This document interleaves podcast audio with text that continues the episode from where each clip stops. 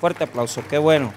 Muy bien, muy bien. Vamos a ir a Romanos capítulo 5. Hemos finalizado el capítulo 4, aprendimos la semana pasada eh, el querigma, ¿verdad? Cómo comenzó la predicación inicialmente en las comunidades que seguían a Jesucristo, ¿verdad? Y toda esa fórmula que se pregonó, yo les demostré con las escrituras que era una cápsula, era un mensaje corto el que se daba en la predicación, aunque no toda la gente lo entendía, eso está claro, no todos los entendían, ¿verdad? Pero el querigma consistía en una fórmula sencilla, que Jesús murió, fue sepultado, resucitó al tercer día y se apareció a una cantidad de personas. Entonces, eso constituye el origen de la predicación cristiana. O sea, ¿cuántos predicadores, los apóstoles por lo menos, Pedro por lo menos, porque lo hace en el libro de Hechos, predica ese querigma, predica esa, esa fórmula y les dice, miren, Jesucristo habiendo muerto, resucitado, ¿verdad? Y vimos cómo el poder de esa, de esa muerte y resurrección de Jesús trajo, ¿verdad?, a la predicación el inicio. Yo les dije la semana pasada que nosotros muchas veces perdemos tanto tiempo predicándole a la gente de todo, ¿verdad? De, dinero, de familia, de, tantas cosas que predicamos, pero no predicamos de el querigma, de la cruz, la sepultura, la resurrección y la aparición. O sea, ese mensaje salvífico, o sea, es lo que necesita la iglesia que le prediquemos. Ahora, habiendo conocido esa base de la enseñanza bíblica y que yo espero, ¿verdad? Que esto abone a su conocimiento espiritual y bíblico también, porque muchos, ¿cómo, se cómo comenzó el cristianismo? Comenzó con, con la muerte y resurrección de Cristo y comenzó con la declaración del querigma, con la declaración de la fórmula de la muerte, de la sepultura, resurrección y las apariciones de Jesús. Ahora, en el capítulo 5 hemos, vamos a entrar ya en otra dimensión. Aquí estamos hablando ya de algo más práctico, de algo más aplicable a la vida, pero quiero decirles que ahora Pablo va a entrar en una dimensión diferente ¿eh? y ahora vamos a aprender por eso los resultados de la justificación. La pregunta que podemos hacernos ahora, después de haber visto el capítulo 3 y 4, es, bueno, ya me dijo, ya me habló de la justificación. Ya entendí que Abraham fue justificado por fe, ya entendí que David fue justificado por fe, ya entendí que no se necesitan obras para salvarme. Ahora explíqueme cuáles son los beneficios, los resultados de la justificación.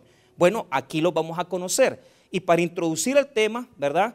vamos a tener probablemente, vamos a ver cuatro o seis elementos, ¿verdad? Pero lo más seguro es que sean cuatro, pero vamos a tratar de ver si, si los podemos ver todos. Si no, pues ni modo, lo vamos a dejar para otra semana. Leamos Romanos 5, verso 1 hasta el versículo 4. Amén. Leamos toda esa porción. Justificados pues por la fe, tenemos paz para con Dios por medio de nuestro Señor Jesucristo por quien también tenemos entrada por la fe a esta gracia en la cual estamos firmes y nos gloriamos en la esperanza de la gloria de Dios. Y no solo esto, sino que también nos gloriamos en las tribulaciones, sabiendo que la tribulación produce paciencia y la paciencia prueba y la prueba esperanza. Y la esperanza no avergüenza porque el amor de Dios ha sido derramado en nuestros corazones por el Espíritu Santo que nos fue dado. Oremos. Padre, te damos las gracias porque eres un Dios maravilloso, un Dios bueno. Te exaltamos, Rey, te exaltamos, Señor, porque eres maravilloso con nosotros. Y ahora oramos para que la palabra de Dios en esta noche nos ministre en nuestros corazones, que puedas hablarnos a nuestro corazón, que puedas exponernos tu enseñanza. Y te damos las gracias. En el nombre de Cristo Jesús. Amén y amén. Pueden tomar asiento. Muy bien.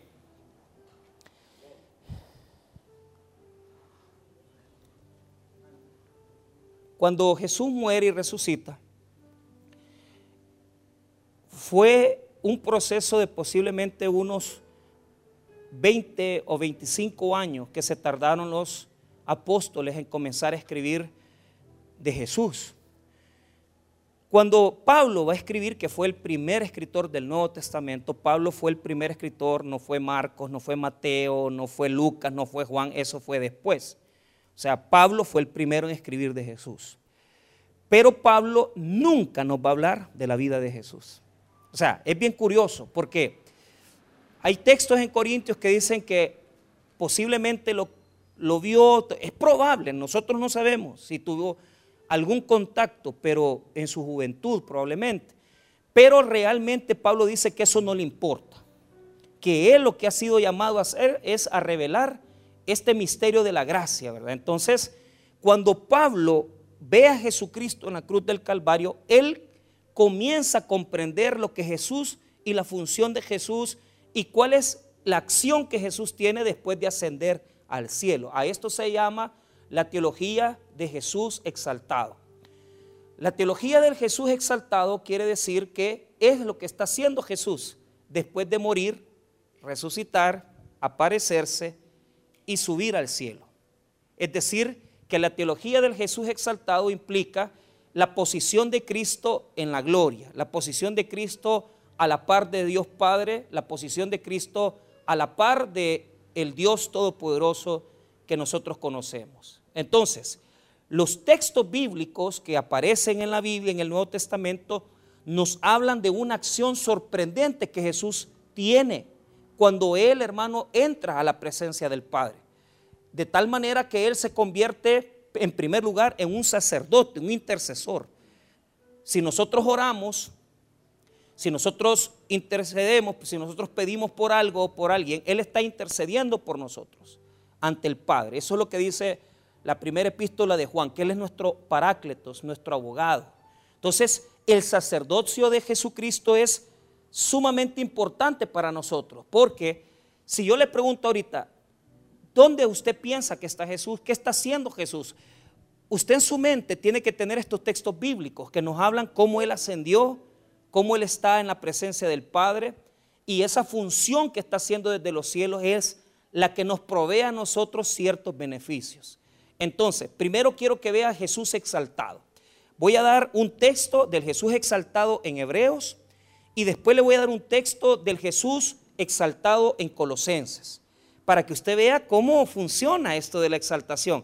O sea, todos tienen esa, esa condición de ver la muerte y la resurrección como algo sublime, algo que es eterno, algo que está ya en los cielos actuando desde el momento en que Jesús murió y resucitó. Esta es la acción de Jesús. Veamos entonces estos versículos antes de introducir 5, versículo 1 y 2. Veamos Hebreos capítulo 1, verso 1 al 4. Ahí está el Jesús exaltado. Ahí está el Jesús exaltado. El primer texto que revisaremos con todo gozo, ¿verdad? Para aprender de él. No me importa ir lento. Yo lo que quiero es que dijera esto. Mire bien, yo no quiero comenzar a darle un manual de teología a usted. Lo que yo quiero es que usted saboree poquito a poco la comida espiritual. Entonces, mire lo que dice aquí acerca de lo que habla el texto de Hebreos. Les voy a explicar por qué. En el tiempo de que se escribe esta carta, este libro de Hebreos, habían algunos ahí que estaban, estaban orando a los ángeles. Entonces, el libro de Hebreos surge para poder poner en la mente de los creyentes, los primeros cristianos, esa claridad de que Jesús no es un ángel, sino que es superior a los ángeles, Él es superior a todo. Y número dos, que Él antes de que todas las cosas fueran creadas ya estaba con el Padre. Entonces, aquí no vamos a venir a rezarle a los ángeles, ni a los santos, ni a, ningún ser, porque la primacía, la excelencia y la posición primordial la tiene Jesucristo sobre todo ser creado. Y lo que me va a decir Hebreos capítulo 1, versículo 1 al 4 es qué pasó después que Él murió. Y esto se va a repetir en consonancia en todos los, textos que vamos a revisar. Veamos Hebreos 1 del 1 al 4. Dios, habiendo hablado muchas veces y de muchas maneras en otro tiempo a los padres por los profetas, en estos postreros días nos ha hablado por el Hijo, el Hijo, a quien constituyó heredero de todo, y por quien asimismo hizo el universo, el cual siendo el resplandor de su gloria y la imagen misma de su sustancia, y quien sustenta todas las cosas con la palabra de su poder, habiendo efectuado, atención, la purificación de nuestros pecados por medio de sí mismo. Mira, ahí está la acción de la cruz, cuando Jesús muere. Ahora veamos la exaltación. Ahí está el Jesús exaltado. Se sentó a la diestra de la majestad en las alturas, hecho tanto superior a los ángeles cuanto heredó más excelente nombre que ellos. Entonces, ¿qué es lo que está sucediendo ahí? Por si alguna vez te quedara, te quedara a ti una duda de, que, qué es lo que pasó con Jesucristo, porque habrían personas en los primeros grupos cristianos que ponían a los ángeles. Fíjese que habían bastantes figuras de, de, digamos, de preeminencia. Primero, cometieron el gran error de poner a Juan el Bautista como más grande que Jesús. Y eso está comprobado en los libros de historia del cristianismo, pero no solamente eso, está comprobado también en el Evangelio de Juan, en los Evangelios sinópticos, porque siempre desde el capítulo 1 de Juan se dice que Juan el Bautista solamente fue una lámpara, fue, él no era la luz, sino que solamente fue quien preparó el camino de Jesucristo. Entonces ellos tenían esa conciencia de querer poner como a, seres en posiciones superiores o iguales que Jesús. Entonces, Juan el Bautista no es superior a Jesús. Jesús es superior a Juan el Bautista. Por eso Juan el Bautista en el Evangelio de Juan va a decir que él no es digno ni tan siquiera de desaltar la cuerda de sus sandalias. Entonces, y el mismo Juan el Bautista va a decir, es necesario que yo, que yo mengüe para que él crezca.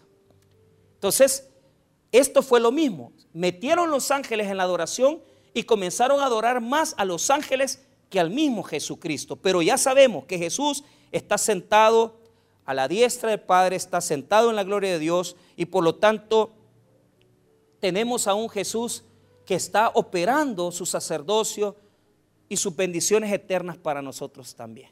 Entonces, fíjese bien, todo lo que nosotros vamos a arreglar en este mundo tiene que ser arreglado primero ahí arriba. Mira. Por eso es que siempre el, creyente debe de entender que no hay nada en este mundo que se resuelva por medio de su acción humana, sino que siempre buscando a Jesús que está a la diestra del Padre. Él es con quien tenés que arreglar las cosas. Él es con quien tenés que resolver tus problemas. No es una acción terrenal, es una acción celestial. Ahora veamos este segundo texto de la, del Jesucristo exaltado. Colosenses 1, 18 al 24. Colosenses capítulo 1, versículo 18 al 24.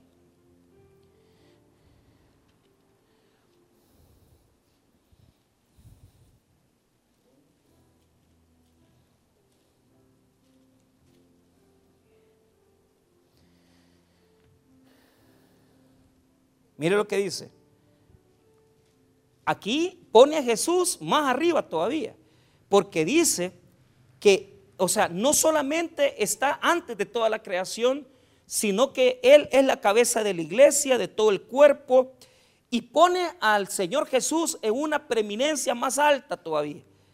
Por eso es que a este Jesús, al Jesús de Colosenses, se le llama el Jesús cósmico, porque su posición es más exaltada todavía. Colosenses 1, 18. Lo tenemos. Y Él es la cabeza del cuerpo ¿Qué es la iglesia? El que es el principio, el primogénito de entre los muertos, para que en todo tenga la preeminencia. Mire qué claridad. O sea, Colosense quiere decir, miren señores, Jesús es primero que cualquier otro ser. Aquí en la iglesia de Colosa estaban metiéndose doctrina, ¿verdad? Y también estaban queriendo adorar ángeles y otros seres, pero aquí se acaba eso para mostrarles que Jesús está por encima de todo. Verso 19. Por cuanto agradó al Padre que en Él habitase toda plenitud y por medio de Él, mire, mire qué interesante, ponga atención, reconciliar todas las cosas, así las que están en la tierra como las que están en los cielos, haciendo la paz mediante la sangre de su cruz. Qué interesante. ¿Por qué? Mire el detalle que le voy a anotar.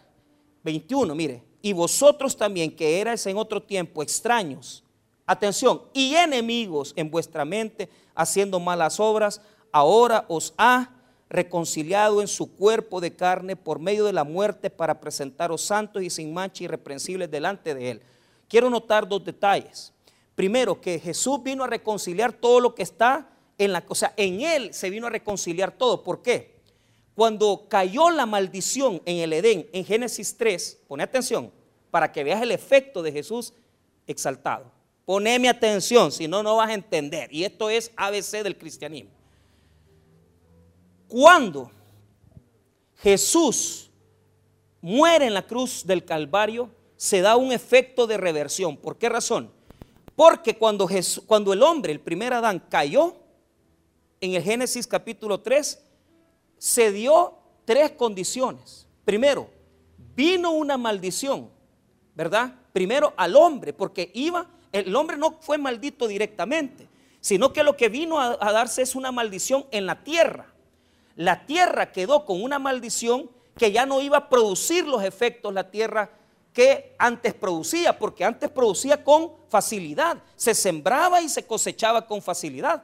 Pero entonces al hombre ahora le va a tener que venir el esfuerzo de poder trabajar la tierra para poder cultivarla. La mujer tuvo en sí la consecuencia de que en los dolores de parto iba a tener unos dolores fuertes en su preñez, ¿verdad? Pero así también, hermano, con el pecado entró la violencia a la humanidad. Y entró también, hermano, el asesinato en Génesis capítulo 4. Entonces, cuando la palabra de Dios en el versículo 20 me dice que Él la ha reconciliado, quiere decir que había enemistad. Todas las cosas de la naturaleza estaban en enemistad con, con Dios. Pero a través de Jesucristo se revirtió todo esto. ¿Sabes por qué?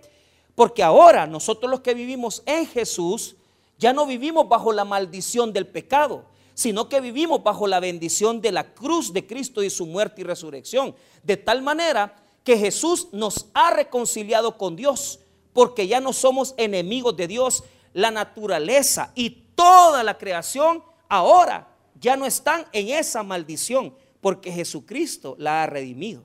Y Él, hermano, está revirtiendo todos los efectos que, en que cayó la humanidad en Génesis capítulo 3 en Génesis capítulo 4, eso se está revirtiendo en Jesucristo. Esto no lo voy a enseñar porque después del versículo 12, o sea, de Romanos 5, 12, vamos a estarlo enseñando poco a poco. Por eso solo te quiero dar una idea. La idea que, que te estoy diciendo es que todas las maldiciones fueron puestas en Jesús, ¿verdad? Las espinas fueron llevadas en su frente cuando Él fue crucificado. Todos los efectos del hombre, la enfermedad, la muerte, el pecado fue puesto en Jesús y Él derramó su sangre por nosotros. En Él fue llevada la maldición y por eso nosotros ya no estamos en la maldición, sino que estamos en la bendición, en la salvación, en Cristo Jesús. Ahora, esto hermano es para que usted comience a tener una idea de lo que ha hecho Jesús en la cruz del Calvario. Pero ahora veamos el último texto del Jesús exaltado. Hay varios, sí, pudiéramos no terminar ahora. Efesios 2. Ahora, Mire lo que dice Efesios 2, versículo número 2, o si quiere desde el 1 para que nos demos gusto ahí. Mire qué bonito Jesús exaltado. Y Él os dio vida a vosotros cuando estabais muertos en vuestros delitos y pecados, en los cuales anduvisteis en otro tiempo, siguiendo la corriente de este mundo, conforme al príncipe de la potestad del aire, el espíritu que ahora opera en los hijos de qué? Ahora, habla de un espíritu que nos dominaba a nosotros, porque ese espíritu era el espíritu de los hijos de desobediencia, por medio del cual el maligno nos dominaba. O sea, nos dejábamos llevar por la influencia del mundo, las fiestas, la corrupción humana, todas estas cosas que la humanidad tiene. Nosotros estábamos en, ese, en esa guía, en ese espíritu de la mundanalidad, de los hijos de desobediencia. Pero de repente, mira el verso 3 en adelante entre los cuales también todos nosotros vivimos en otro tiempo, en los deseos de nuestra carne, haciendo la voluntad de la carne y de los pensamientos. Y éramos por naturaleza hijos de ira. Lo mismo que los demás. ¿Cómo le llama a los que no son hijos de Dios? Se llama hijos de qué? De ira. ¿Por qué? Porque el Dios eterno está enojado con ellos. Porque el pecado trajo maldición a la tierra, porque el pecado separó al hombre de Dios y el pecado, hermano, trajo a la humanidad, ¿verdad? Ira de parte de este Dios todopoderoso que la castigó en su Hijo Jesucristo. O sea, hay un sentido de enemistad de Dios con el hombre que estaba supuesto a ser castigado. Pero yo quiero que note esto. Mire lo que dice. 4. Pero Dios, que es rico en misericordia por su gran amor con que nos amó, aún estando nosotros muertos en pecado, nos dio vida juntamente con Cristo. Por gracia soy salvo. Ve el versículo número 6. Y juntamente con Él nos resucitó y asimismo nos hizo sentar en los lugares celestiales con Cristo Jesús. Mire qué interesante. ¿Dónde estamos sentados? A la par de Cristo estamos sentados. O sea, después de haber estado condenados, ahora estamos en una dignidad diferente. ¿Y, y, qué es lo que pasa con Cristo? Estamos sentados en dónde? En lugares celestiales. Otra vez el Cristo exaltado y glorificado. Entonces, mira, es que hay gente que se le olvida eso, que nosotros ya no somos de este mundo. Entonces, ¿sabes cuál es el problema? todas estas bendiciones que no estás recibiendo porque vos no entendés de dónde sos. Aquí hay personas que, vienen con depresión, que vienen con inquietudes, con problemas y no han leído el versículo número 7. Mire lo que dice, para mostrar en los siglos venideros las abundantes riquezas de su gracia en su bondad para con nosotros en Cristo Jesús. De tal manera que estamos sentados en lugares celestiales y estamos siendo y estamos recibiendo todas las bendiciones a través de su amado Hijo Jesucristo. Las bendiciones tuyas, todo lo que te viene a tu mano en este mundo, no viene porque tu jefecito es bueno o porque el sistema político es bueno, sino que porque tus bendiciones provienen de lugares celestiales a la par de Jesucristo, tu Señor y tu Salvador. Ese Dios todopoderoso es el que nosotros tenemos. Tenemos una dignidad tan grande que todo lo que viene a nuestra vida, todo, bendición y problema, está dependiendo de los lugares celestiales. Por eso, yo no hago nada peleando con la gente. Yo no hago nada discutiendo con las personas, porque mi bendición no proviene de ningún ser humano. Mi bendición proviene de los lugares celestiales en Cristo Jesús, Señor nuestro que una vez que murió y resucitó, se fue al cielo para estar con el Padre, para trabajar, para bendecirnos a todos los que somos sus hijos, porque ya no estamos en la ira de Dios, sino que somos hijos de Dios. Ya no somos hijos de desobediencia, sino que somos hijos de Dios. No somos hijos de ira tampoco. Esa es la función de Jesús. Ahora, ¿por qué tuve que leer estos textos? Para que entendas Romanos 5, verso 1. Es algo que dice Romanos 5.1. Vamos. Aquí tenemos esto. Mire lo que dice. Justificados pues por la fe. Primer resultado de la justificación. Justificados pues por la fe. Tenemos paz para con Dios por medio de nuestro Señor. ¿Qué? Jesucristo. Fíjese bien. Estábamos enemistados con Dios. La humanidad entera, la naturaleza entera, estaba enemistada con Dios. Pero en la medida que nosotros hemos buscado la salvación de Jesucristo, nosotros ya no estamos, hermano, en la ira de Dios, ni estamos en la enemistad. Ahora, quiero decir esto, hermano. ¿Qué significa estar o ser hijos de ira? O sea, significa que no crea usted que esas personas les va mal en el mundo, les va mal en sus, en sus negocios. Mire, muchas de estas personas, al contrario, tienen muchas bendiciones de parte de Dios. Dios les da comida, les da vestido, incluso muchos tienen dinero. Pero es que ser hijo de ira no tiene nada que ver con que si tenés o no tenés pisto hoy. Ser hijo de ira quiere decir que cuando tú mueras, no va a haber quien perdone tus pecados, sino que en este momento tú eres un hijo de ira y eres hijo de desobediencia porque no te has reconciliado con Dios, porque no le has pedido perdón por tus pecados, porque no has venido a la cruz de Cristo y ser reconciliado con Dios. A veces la gente me dice, entonces esta gente vive bajo una gran maldición. No, el problema es que sus consecuencias se van a ver cuando estén ante la presencia de Dios en el juicio. Y cuando les pregunten, mira, ¿y vos algún momento determinado creíste que Jesús era el Señor? Y esta gente, hermano, por no creer en Cristo, van a ser condenados. Porque el Hijo de Dios, Jesús, llevó sus pecados en la cruz del Calvario, pero ellos no quisieron reconciliarse con Dios. Y esto es algo interesante. ¿Por qué? Porque esta paz de lo que habla este texto bíblico no es una paz, hermano, sentimental, sino que es una paz de reconciliación con Dios. Es una paz que ahora tenemos porque ya no estamos enemistados con Dios. ¿Sabes por qué? Porque ahora Vos ya no andás pidiendo favores, vos ya no andás buscando la ayuda humana, sino que buscas la ayuda divina, porque ahora te accesás a través de Jesucristo al Padre. El Padre escucha tu oración, el Padre escucha tu clamor y Él te ayuda en tus necesidades. Por lo tanto, yo ya no tengo temor, yo ya no tengo miedo de enfrentarme a Dios. ¿Por qué razón? Porque a través de Jesucristo yo tengo paz para con Dios, porque Él me ha reconciliado en la cruz del Calvario y yo soy digno de las bendiciones eternas y celestiales que Él ha ganado por mí en la cruz del Calvario. Esa paz no es emocional, es una paz de reconciliación, de salvación. Y esto es algo importante, ¿sabes por qué? Porque mira, te voy a decir lo que yo percibo y, no, estoy muy perdido, no estoy muy perdido, porque estudio mucho esto y lo leo mucho, lo he leído desde hace, imagínate, la primera vez que yo estudié los eventos del fin, los estudié en el año 98 en un estudio que dio el, pastor en Apocalipsis. Yo llevé el estudio con el pastor general en Apocalipsis. Y desde aquella época nos decían que todos los que estamos en la iglesia de Dios vamos a ser, ¿verdad?, arrebatados con Él y que va a venir una gran tribulación mundial. De tal manera, hermano, que la iglesia de Cristo no va a pasar la tribulación porque vamos a ser raptados antes de que eso venga. Amén, hermanos. Sí, pero lo que se les olvidó es de que la Biblia también enseña de que antes de esas situaciones puede hacer que Dios traiga algunos juicios pequeños, ¿ah? que no son como los del Apocalipsis, pero que son llamados de atención de Dios porque el mundo se ha olvidado de Él. Hermanos míos, en Europa completa a Dios se le ha sacado de todos los sistemas escolares, de todos los sistemas universitarios. De Dios no se puede hablar ahí. Las iglesias más grandes tienen 400 miembros.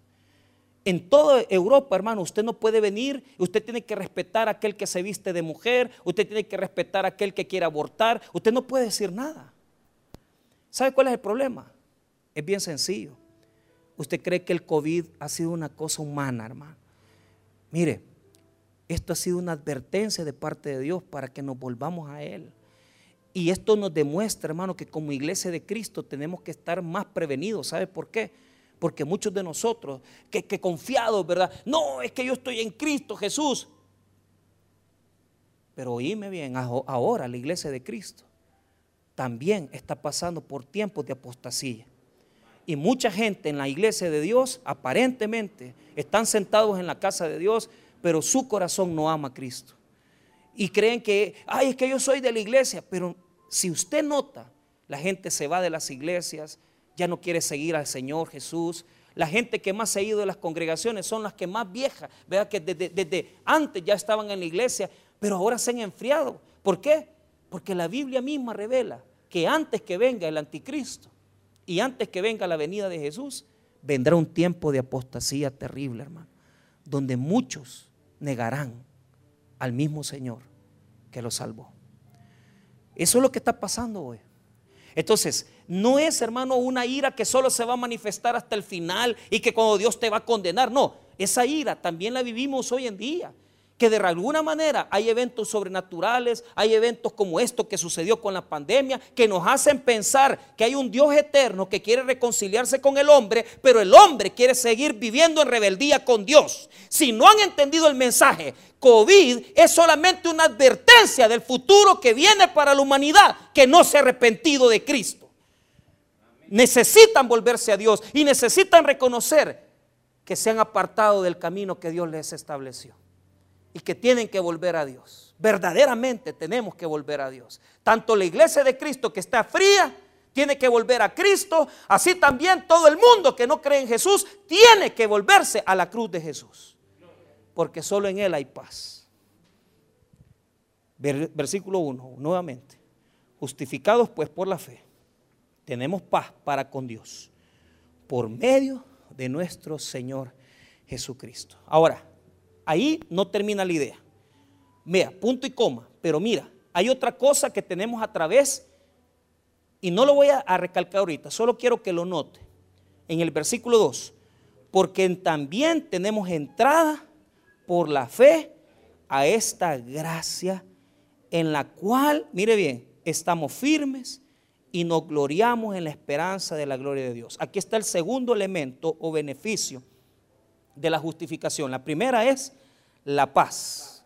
La segunda, por quien también tenemos entrada por la fe a esta gracia en la cual estamos firmes. La segunda es la gracia. Póngame atención. Esta palabra en la gracia, o sea, esta palabra gracia, la palabra griega quiere decir, mire bien, un camino a través de la cual yo llego a la gracia. Pero lo interesante del texto bíblico es que esta gracia es una gracia firme, estable. Y fíjese que esto es algo que yo quiero que usted note. ¿Sabe por qué? Porque aquí el versículo dice que es estable, que firme. Vuélvalo a leer otra vez. El versículo 2, versículo 2, primera parte. Por quien también tenemos entrada por la fe a esta gracia en la cual estamos firmes. O sea, por medio de Jesucristo, yo tengo entrada a la gracia en la cual estamos Ahora, hay un texto que dice lo contrario, que no estamos tan firmes como pensamos. Vea conmigo rápido Gálatas, capítulo número 5, versículo 4. Por eso, ¿por qué se le llama caer de la gracia? alguno dice, es que han caído de la gracia, dice. Sí, 5.4. Mire lo que dice. De Cristo os desligasteis los que por la ley os justificáis. De la gracia habéis caído. Entonces, ¿cómo es eso? ¿Estamos firmes o caídos en la gracia? ¿Ah? ¿Estamos firmes o caídos en la gracia? Por eso que, mire, que eh, este, fui a predicar, ¿verdad? Ya hace un rato a, la isla, al, Tular fui. Entonces, yo estaba bien contento porque le prediqué a un montón de pastores y, hermanos pentecostales. Y cuando yo estoy con los pentecostales, a mí me encanta, ¿va? yo les grito y me dicen amén, yo me tiro al suelo y ellos me tiran a la paz. pero se pone bueno, ¿va? eso es Usted pregunta por mí allá en las islas y la gente dice, pastor Michael, allá no me dicen pastor, me dicen doctor, porque ellos creen que soy doctor, a ver de dónde va. pero es que la hermana, tengo una, amiga ahí que se llama Ani Bonilla, y la hermana Ani han dicho, el doctor Michael, como que fuera el doctor eh, Alducín, así. Pero cuando yo llego en la lancha y bajo, pone a los niños y dice, Dios le bendiga, eh, eh, doctor Michael, decían los niños. Y los niños, porque yo les llevaba juguetes, porque me decían doctor. ¿ah? No, no porque no hubieran dicho doctor. Ahora, fíjese que hablando con ella, cuando terminó el evento, dice, y le pregunto, ¿cómo está su esposo? ¿Y para qué? Le pregunté, se pone a chillar usted. que no le digo, el pastor Juan me dijo que no sé qué. No, no me dijo nada. Si Antonio me dejó, solo le di la ciudadanía, canadiense y me dejó, se fue con una mujer de 30 años. Y el hombre ya tiene como 58.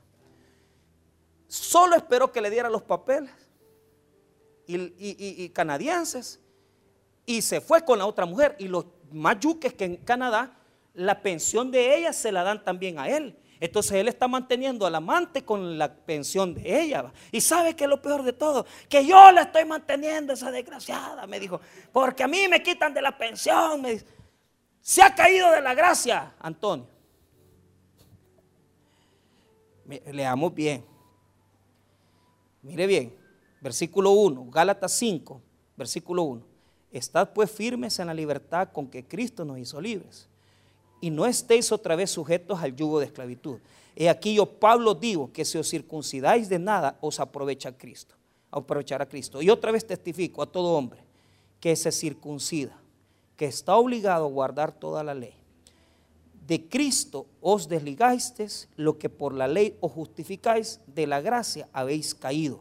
Pues nosotros por el Espíritu guardamos por la fe la esperanza de la justicia. ¿De quién está hablando? Está hablando de los que nunca fueron creyentes, de los que se metieron a la iglesia como judíos, se quisieron pasar como cristianos, pero ellos nunca dejaron de creer en que la salvación la daba la circuncisión.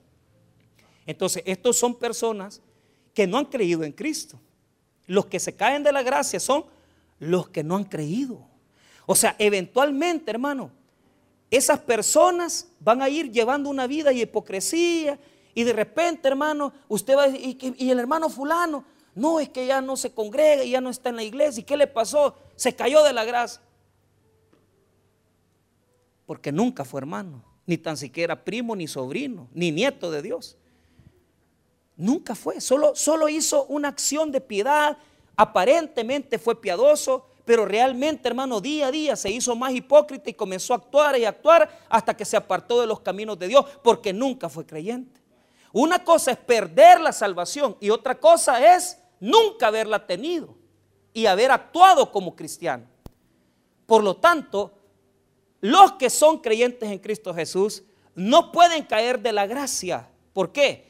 Porque los que caen son los que no han creído en Cristo. Pero los que han creído en Cristo están firmes en la gracia que Dios les ha dado. Y mire, yo le quiero hacer notar esto.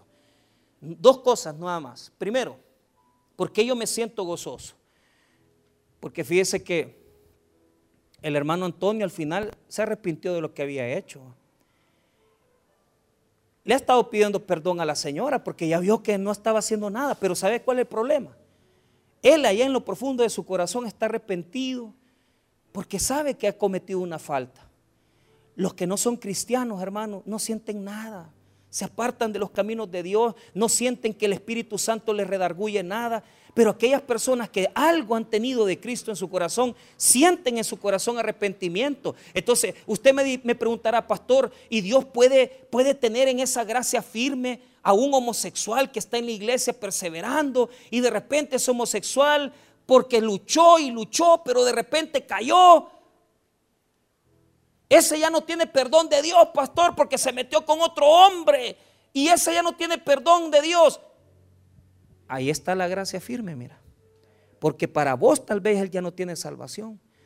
Pero si él en, el corazón le ha dolido hacer lo que ha hecho y sabe que se ha equivocado y se ha arrepentido de su pecado, cuando abundó el pecado, sobreabundó la gracia, hermano. Y eso tenés que tenerlo claro, que nadie nos puede mover de la firmeza que nos da la gracia en Cristo Jesús. ¿Sabes por qué? Porque si usted, hermano, yo no digo que los creyentes no pecamos, los creyentes pecamos, pero ¿cuál es la diferencia? La diferencia es que a nosotros no nos domina el pecado. Nosotros no nos domina el pecado, no se enseñorea de nosotros. Y eso es lo que vamos a ver cuando lleguemos al capítulo número 6 y lo vamos a ver en el capítulo 8, que el pecado no se enseñorea. En cambio, en los hijos de desobediencia, el pecado se enseñorea de ellos, los domina y no podés salir del homosexualismo. Te vas cegando, te vas cegando, te vas endureciendo y de repente te apartaste completamente de Dios. De repente te metiste al vicio, no le puedes decir no al vicio, te cegaste, se enseñorea de ti, te gusta beber y no sientes nada en tu corazón, es porque verdaderamente nunca fuiste salvo. Si te metiste ese camino y no sientes nada en tu corazón, es porque Cristo no te ha cambiado tu corazón todavía. Pero cuando uno, hermano, ha pecado y sabe que está dominado no por el pecado, sino que por la gracia. ¿Por qué razón? Porque ese versículo bíblico, cuando yo leo ahí, y note esto, el versículo 2 nuevamente, he aquí, Romanos, perdón, Romanos 5, mira lo que dice, 2. Esa palabra, esa palabra es interesante. Mire, mire lo que dice, por quien también tenemos entrada. Esa palabra es la palabra prosague, prosague en griego. Oiga lo que quiere decir. Entrar al salón de un rey. Entonces, ¿a qué tenemos entrada? Tenemos al entrada al salón de la gracia. Entonces, yo ya no estoy bajo el señorío del pecado, sino que yo estoy en el señorío de la gracia. Y la gracia, hermano, en este texto bíblico quiere decir que cuando yo caigo en pecado, yo puedo caer, puedo tropezar, pero no me voy a apartar. Pudiste haber negado a Jesucristo como lo hizo Pedro. Pero Pedro, hermano, fue buscado por Jesús y lo vio cara a cara y después cuando ya había resucitado, lo fue, fue a hablar con él y Pedro se arrepintió y Jesús le dijo, Pedro, ¿me amas? Pedro le dijo, yo te quiero Jesús, apacienta mis corderos, apacienta mis ovejas. ¿Sabe por qué? El verdadero discípulo puede tropezar, pero siempre va a regresar a la gracia. Porque cuando nosotros caemos y tropezamos, Muchas veces nos metemos en un fango hondo y doloroso y triste. Pero de repente entendemos que nuestra fe está firme en la gracia. ¿Sabe por qué? Porque la palabra de Dios dice que no nos van a poder sacar de esa esfera, no vamos a poder salir de esa esfera. ¿De qué manera, pastor? Solo escuche este texto. Mis ovejas oyen mi voz y yo las conozco y me siguen. Y yo les doy vida eterna y no perecerán jamás, ni nadie las arrebatará de mi mano. El pecado no puede quitarte de las manos de Jesucristo, porque si Él ya te salvó, tú estás en las manos de Cristo y le perteneces a Él. Tarde o temprano esa persona se va a arrepentir, va a dejar la amante y va a regresar con su esposa, porque no puede seguir viviendo en el pecado, porque cuando tú eres hijo de Dios, te arrepientes y vuelves a la cruz, porque la gracia te domina. La gracia está por encima de todo y hay perdón para ti. Pero cuando tú no estás en la esfera de la gracia, tú estás en la esfera del pecado. Y en el pecado no hay regreso. En el pecado no hay donde volver a Jesús. Pero cuando hay gracia, hay perdón. Y cuando aquella persona está hundida en la más grande condición del pecado, fíjese que muchas veces la gente pierde la esperanza y dice, no hombre, este jamás va a cambiar. No deje de orar por esa persona. No deje de pedir por esa persona. ¿Por qué? Porque si esa persona, Dios tiene un plan para con él, Dios lo va a tocar un día y lo va a volver a los caminos de Dios. Aunque sea desviado, aunque sea apartado, aunque haya hecho cosas terribles, nosotros estamos firmes en la gracia. Vuelva a leer conmigo el verso 2 y léalo bien. Por quien también tenemos entrada, o sea, estamos en, el, en, el, en la esfera de la gracia, por la fe a esta gracia en la cual estamos firmes y nos gloriamos en la esperanza de la gloria de Dios. Pero aquí vienen dos cosas. No es que estamos en, el, en, en la esfera nada más de la gracia. ¿Quién nos ha dado esa gracia? Jesucristo. Y Jesucristo está a través de su sacrificio, por la paz que nos ha dado con Dios, nos está suministrando esa gracia poderosa. Porque cuando de repente tú ya no puedes, porque de repente cuando tú ya no sales adelante en tu problema, Él está mandando su gracia abundante para que tú puedas salir de tus tribulaciones, de tus necesidades. ¿Por qué? Porque mira qué bonito. Nosotros a veces sentimos que la salvación es algo que se va y se pierde y se quita y se da. Pero mira bien lo que dice el final del versículo 2. Dice, mire bien, y nos gloriamos. Esa palabra es nos jactamos, nos alegramos. Eso es lo que quiere decir. No es que quiere decir que nos gloriamos, no, sino que nos alegramos. Eso es lo que quiere decir. En la esperanza, en la gloria de Dios. ¿Por qué? Porque esa esperanza de estar en Cristo Jesús, de estar con Él eternamente, no se pierde si usted está en Jesucristo, que es el que le da la paz y el que le da también la gracia y por lo tanto las bendiciones principales y resultados de la justificación son paz para con Dios, una gracia sobreabundante que nos da Dios para nuestros pecados, porque aunque nos confundimos, a veces la regamos, cometemos pecados y cosas que son desagradables, nos volvemos a levantar y seguimos caminando en el sendero de Dios. Pero el tercer elemento es esa esperanza de saber que no la vamos a perder la salvación, porque aunque hemos pecado, tenemos gracia y perdón de Dios. Y el Señor se asegura de que nosotros vamos a estar con Él eternamente. Porque lo que Dios ha puesto en las manos de Jesucristo, nadie lo podrá arrebatar de su mano. Por lo tanto, los tres primeros resultados de la justificación son paz para con Dios, gracia a través de Jesucristo y esperanza de estar en la gloria con Dios. Dos versículos pequeños, pero poderosos. La otra semana vamos a ver la cadena de rescate y cómo Dios nos salva a través de los problemas. Vamos a orar, hermanos. Padre, te damos gracias por tu palabra.